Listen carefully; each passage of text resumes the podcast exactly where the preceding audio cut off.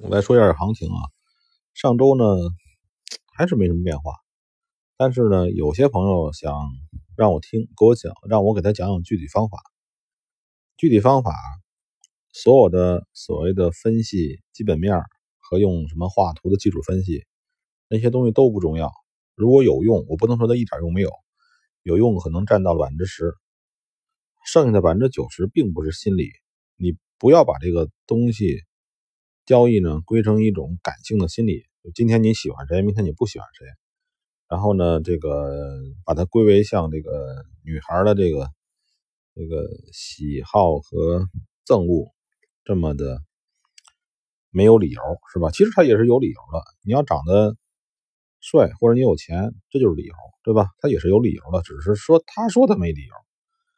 嗯，我告诉你一个交易的很容易的办法吧。就是你把每一次分割开，因为你拿出任何一次交易来讲，拿出任何一次交易来讲，你看起来都很容易。这个交易啊，明显的涨着，我当初为什么空了？明显的跌的，我为什么买？为什么去买了？对吧？所以你你可以拿出任何一次交易来来看，都很简单，都很清晰。你就要把自己分割开。你就像今天我跑步。我虽然说今天也过得很空虚，呃，就不知道下周干什么，但是呢，我总要把自己身体建好，因为我明天可能还需要这个，肯定是还需要这个身体，是吧？你不能说今天啊，你今天郁闷就喝大酒，是吧？等第二天、第三天的时候，这个你需要这个精力充沛，你需要这个身体的时候，你身体不强。对吧？这个交易上也可以这么理解，是怎么来算呢？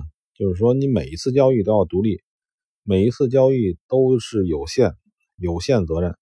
你比如你的账户，你的账户吧，咱们这么说，你的账户，假如说一共一共是五万美金的账户，五万的美金的账户很简单，其实，假如说呢，你限定好自己每一次把把五万美金的账户分解成。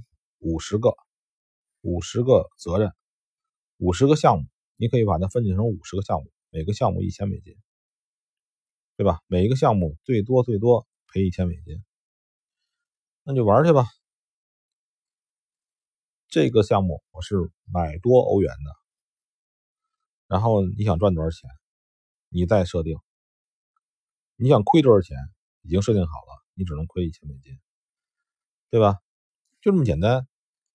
其实每一次交易都很容易，只是你一般亏损或者你爆仓，都是因为，比如说十次里边有那么一两次交易，那么一两次交易把你弄死，都是这都是这都是这这种玩法。所以我不用咱们不用讲别的方式，你就把你的账户分割，分割开都是有有限责任，都是有限责任就好办了。刚才我说的五万美金的账户，你分成五十个，每一笔交易或者每一次做一个。小的项目似的，这个项目最多赔一百美金，玩吧。今天项目玩的不好，今天做错了，是吧？今天状态不好，你怎么说都行，你说是状态也行，你说是画图没画好，还是这个新闻没看好，都一样。然后你最多赔了一千美金，行吧？一千美金赔了吧？赔了之后切割开，第二天继续，第二天又是崭新的一天，然后你再一个项目。是吧？如果哗啦哗啦哗啦，你连续亏了几个项目，就跟等于说你是一个天使投资人似的，就是咱们说那个做投资的这个人，天使投资的似的啊，投了个项目亏了，投了另投一个项目亏了。你像你天使投资人，天使投资人是这样，你比如说他投五十个项目，他有可能有有五个项目能活就不错，是吧？百分之十，但是呢，他绝对不会说。由于某于某个项目非常非常差，不断的往里输血、输血、输血，这是不会的。